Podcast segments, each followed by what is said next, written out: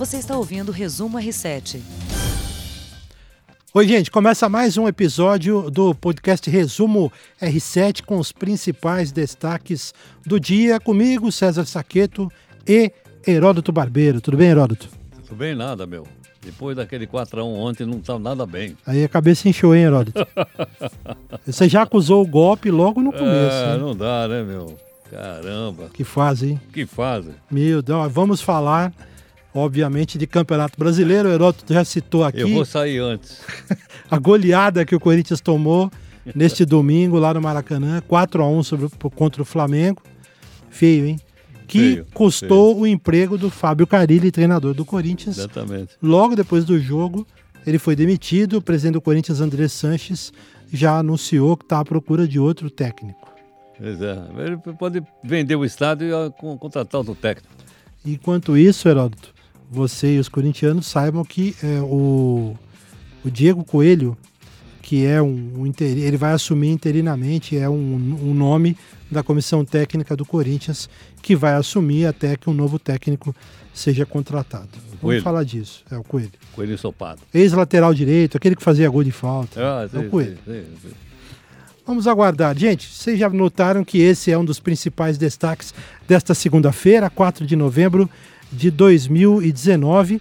E eu quero começar falando um pouco de política e de uma questão importante aqui no Brasil, que foi esse desastre ambiental pavoroso, o derramamento de óleo no mar brasileiro que atingiu muitas praias do Nordeste. O ministro da Defesa disse nesta segunda que o governo ainda não consegue precisar a quantidade de petróleo que ainda pode atingir o litoral brasileiro. Fernando Azevedo classificou o episódio como algo inédito no Brasil e no mundo também, Heródoto. De fato, e aliás, o ministro da Marinha que estava nessa mesma conferência, ele disse que em Abrolhos, que é uma região que está todo mundo preocupado com ele, porque é um, um santuário ambiental, já chegaram algumas manchinhas de petróleo lá, uns pedacinhos de petróleo lá. Sim, chegou.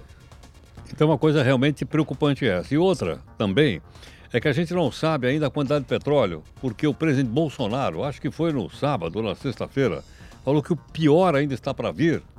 Pô, ele usou essa expressão, pior está para vir. Talvez ele saiba coisas que a gente não sabe.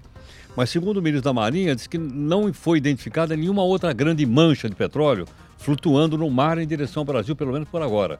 Né, Já vista que aviões da FAB, satélites e tal, estão monitorando isso. Esperamos que não chegue.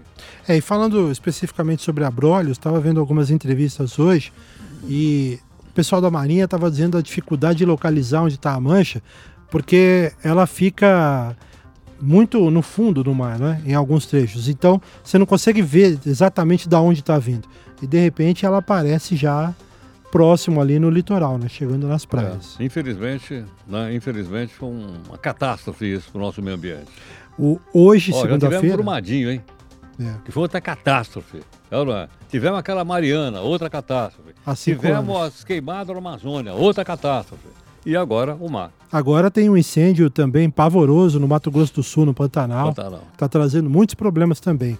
A Marinha Brasileira enviou nesta segunda-feira eh, o maior navio de guerra do país para o combate ao óleo. Os fuzileiros navais estão entre os 2 mil militares que vão auxiliar na limpeza, recuperação e também ações humanitárias e de monitoramento das manchas. Hoje, lá do Rio de Janeiro, saíram quatro navios, Heródoto.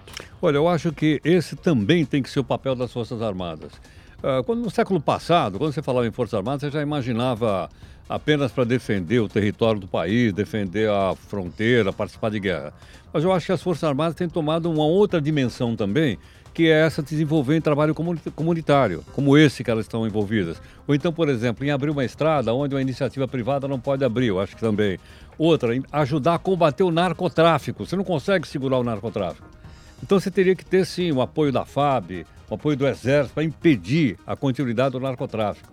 Aliás, outro dia eu ouvi o, o vice-presidente, o Mourão, falando que, a- que é, é incrível a quantidade de narcotráfico na região da Amazônia. Então precisa sim do apoio das Forças Armadas também para esse tipo de trabalho. Sem dúvida. Falando um pouquinho de política, Heródoto, o presidente da Câmara dos Deputados criticou a fala do ministro do Gabinete de Segurança Institucional naquela história do novo AI-5. Rodrigo Maia, que é do DEM, do Rio de Janeiro, considerou grave a declaração do general Heleno sobre o tema e ele falou, abre aspas, virou o auxiliar do radicalismo do Olavo, fecha aspas, citando o Olavo de Carvalho, que é um, um, um guru do, eu, do pergu governo. eu pergunto o seguinte: o que é que isso ajuda no crescimento do país, no desenvolvimento do país? Ana, a democracia brasileira não está correndo risco. Nós somos um país democrático, o presidente foi eleito democraticamente, o Congresso foi eleito democraticamente. Eu acho que nós temos que tocar a bola para frente. Amanhã, nós vamos ter o aniversário de 301 dias do governo Bolsonaro. Amanhã. Eles vão levar quatro projetos amanhã para entregar no Congresso Nacional, extremamente importante para o nosso presente. O ato institucional número 5, eu era vivo naquela época, eu passei por isso. Hoje pertence à história, aos historiadores, ao pessoal que cuida do passado, que, é o, que é o, são os historiadores. O que, que nós temos que ver amanhã? Nós temos que ver o seguinte: quais são esses quatro projetos? Como é que isso vai melhorar a empregabilidade? Como é que isso vai melhorar, se é que vai melhorar? É, por exemplo, a repartição do dinheiro. Eu acho que é isso que a gente tem que olhar. Né? E as questões relativas ao período militar vão entregar na mão dos historiadores, os historiadores escrevem, a gente lê e forma a sua própria opinião a respeito. Aliás, essa semana está sendo considerada uma semana de ouro para o governo, para a equipe econômica, né? exatamente por causa desses projetos aí, Horácio. Então, um deles, inclusive, é um projeto de repactuação da, do federalismo no Brasil. Agora você dizer, mas putz, isso é um palavrão, o que será que significa isso? É ou não é? Então nós até estamos hoje tentando encontrar alguém para explicar para a gente o que significa isso. Porque amanhã, quando for anunciado, as pessoas já vão ter mais ou menos uma ideia. Se não você faz uma coisa, pacto federativo, que, que diabo é isso? Olha, isso é importante para o país, não é? É bom, não é? E eu só sou capaz de formar opinião depois que eu entendo. Porque às vezes a gente forma opinião sem entender. É lá. A gente primeiro opina, depois a gente vai atrás. Não, eu acho que a gente tem que entender. E depois, entendendo, a gente diz: olha, é bom, não é bom, é legal, não é legal. É lá. E até me remete a, a coisas incríveis do nosso país. Como é que o país chama? Qual é o nome oficial do país? Será que o povo sabe? Será que o pessoal Acho sabe que que, esse país se chama República Federativa do Brasil? Pô, se é federativo, ele tem uma federação. Agora, a federação não funciona por quê? Porque está tudo concentrado em Brasília.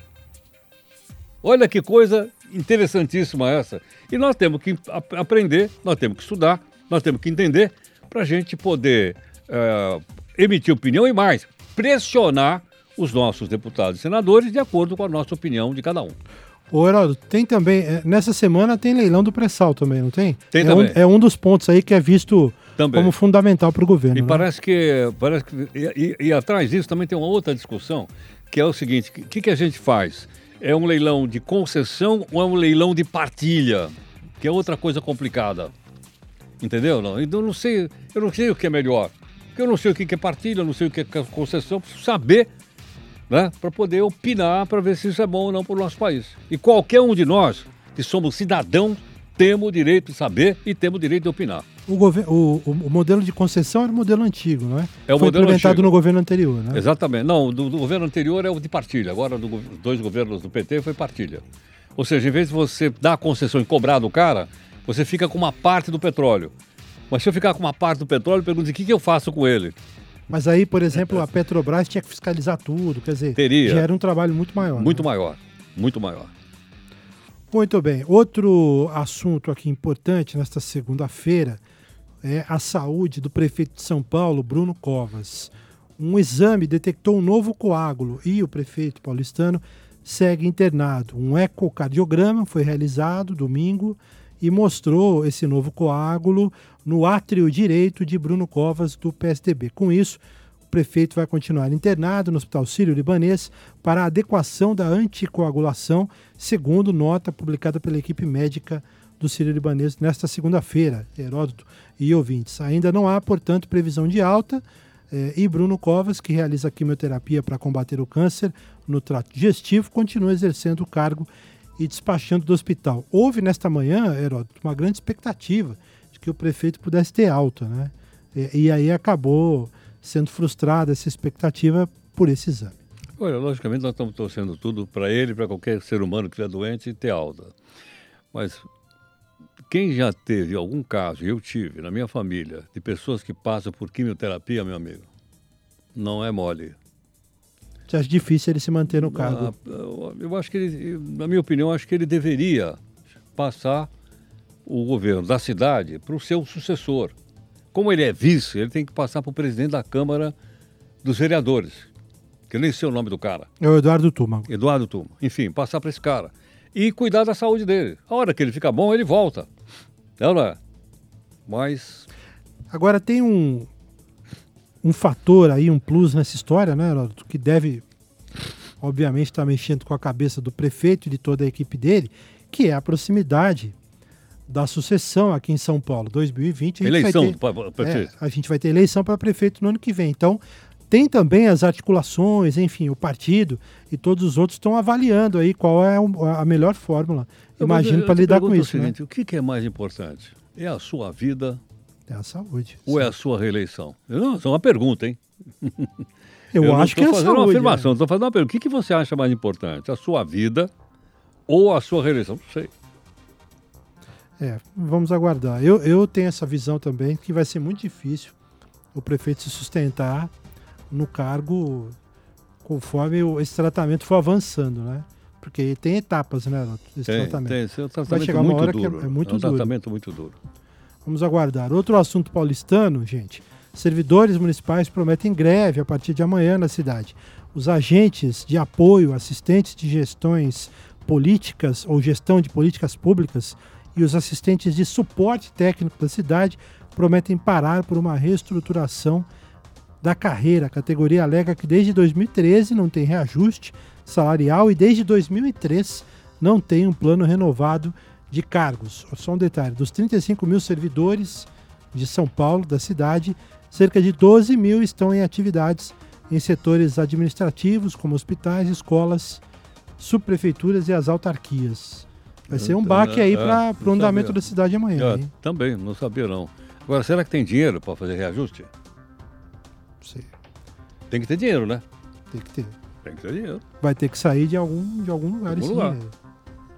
Vamos aguardar. Confesso também que fiquei um pouco assustado com essa notícia, porque é um baque grande. É, a gente está falando aqui de pouco menos da metade dos servidores municipais, né, que podem paralisar as atividades a partir desta terça-feira. O, falar um pouquinho de futebol, eu sei que o Heraldo não quer, tá difícil a vida do corintiano, mas a trigésima rodada do Campeonato Brasileiro foi realizada neste final de semana. O Flamengo fez 4 a 1 no Corinthians, Heródoto, que três gols do Bruno Henrique, três gols, e o outro gol foi do Vitinho. E o Corinthians perdeu o técnico e agora busca um novo treinador. Eu estava Desse jeito vai ficar de fora da, da, Libertadores, não vai? É, nesse momento o Corinthians já é o oitavo colocado, oitavo colocado. com 45 pontos, está fora, tá fora do G6, está fora até da pré-Libertadores. Da pré-Libertadores. O, o Atlético Paranaense é o sexto, com 46, e é o, o último Flamengo está com quanto agora? O Flamengo tem 71 pontos. O 71? 71. Bem. É, o, o Palmeiras 63 é o segundo, o Santos 58, o São Paulo 51 é o quarto colocado, forma o G4, fecha o G4. O Grêmio está em quinto com 50. O Atlético Paranaense é o sexto com 46. Só que o Atlético ganhou a Copa do Brasil. Então abre a vaga para o ah, sétimo. Tá. Ele automaticamente já está classificado. Está né? classificado. Então tá. aí abre a vaga para o sétimo, que nesse momento é o Internacional, que perdeu ontem o Grenal 2 a 0 na Arena Grêmio. O Inter tem 46 e o Corinthians 45. Tá feia a coisa para o Corinthians, né? Tá feia, também tá feia. É, é uma crise que vem se arrastando já há algum tempo no Corinthians, né? Na verdade, é uma crise de administração, na minha opinião. Está muito mal administrado, né? A gente não sabe como é que as eleições são feitas, as pessoas se eternizam na frente dos clubes.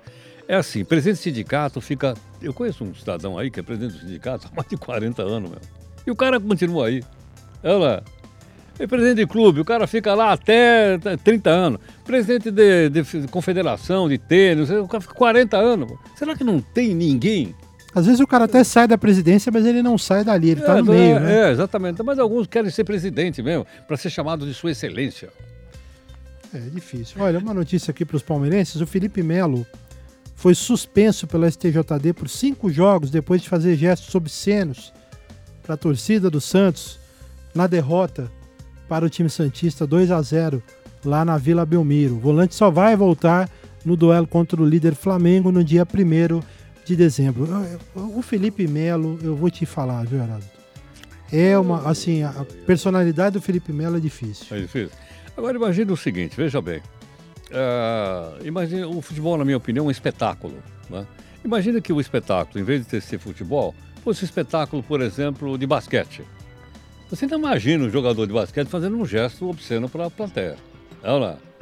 Ou outro espetáculo, um jogo de tênis, vai, que é outro espetáculo, tá todo mundo olhando lá. O cara perde. Eu não vejo ninguém fazer gesto obsceno para a plateia. Aí daqui a plateia aplaude do outro lado, ou está do outro lado. Mas por que, que no futebol tem que ter isso? Qual é a razão? Eu não entendo. Nem eu. Obrigado, Heródoto. Obrigado a todos que acompanharam a gente também na live, né, que está sendo é, nesse momento realizada aqui nas plataformas, nas redes sociais do R7. Obrigado pelo carinho e até amanhã. Tchau. Você ouviu Resumo R7.